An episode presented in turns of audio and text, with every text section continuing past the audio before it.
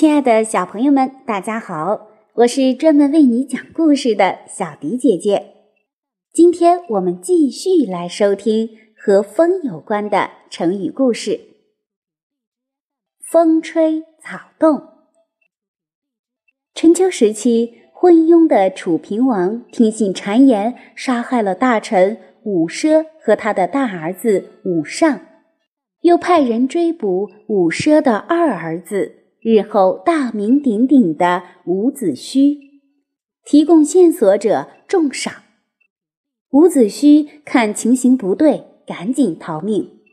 一路上躲躲藏藏，就连听到一点风吹或草动的声音，他都会吓得藏起来。伍子胥逃到江边时，遇到一个渔翁，渔翁帮他渡过河后，看他面露饥色，便说道。你在树下等我，我去给你找点吃的。不一会儿，渔翁带着食物回来。伍子胥见渔翁身后并无官兵，这才放心的走出来。饱餐一顿后，伍子胥向渔翁辞行。他解下佩剑，说道：“老丈，我这把剑价值百金，我想把它送给您，感谢您的恩情。”渔翁说道：“我啊，知道你是谁。我听说楚平王有令，捉到你的人可以得到高官厚禄。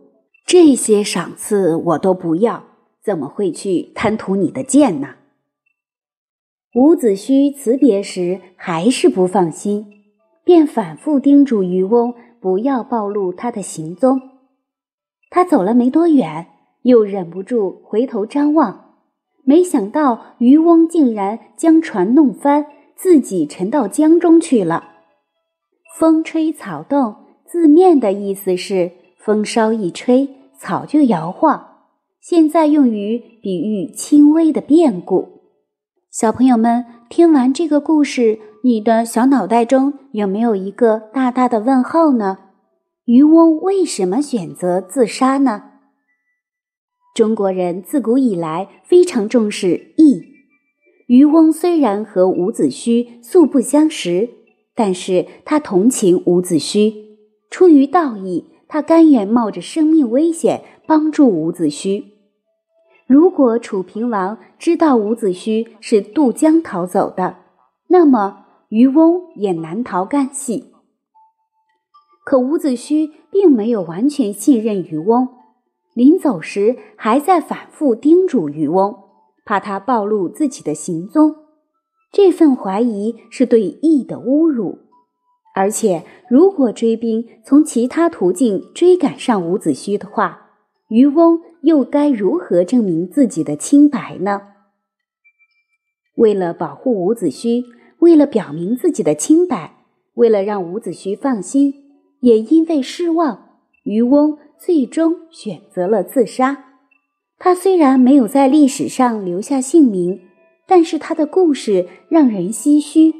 他舍生取义的精神值得我们永远铭记。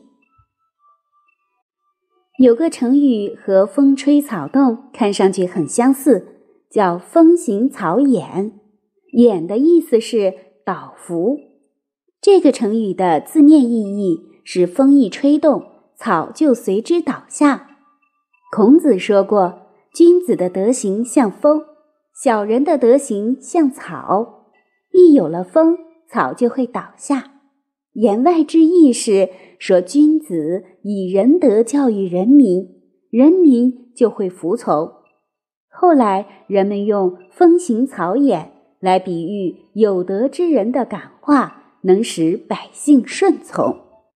最后，我们再了解一下，在小迪姐姐故事当中出现的其他几个成语：大名鼎鼎，形容名气很大；高官厚禄，官位高，信奉多；素不相识，向来不认识；舍生取义，为正义而牺牲生命。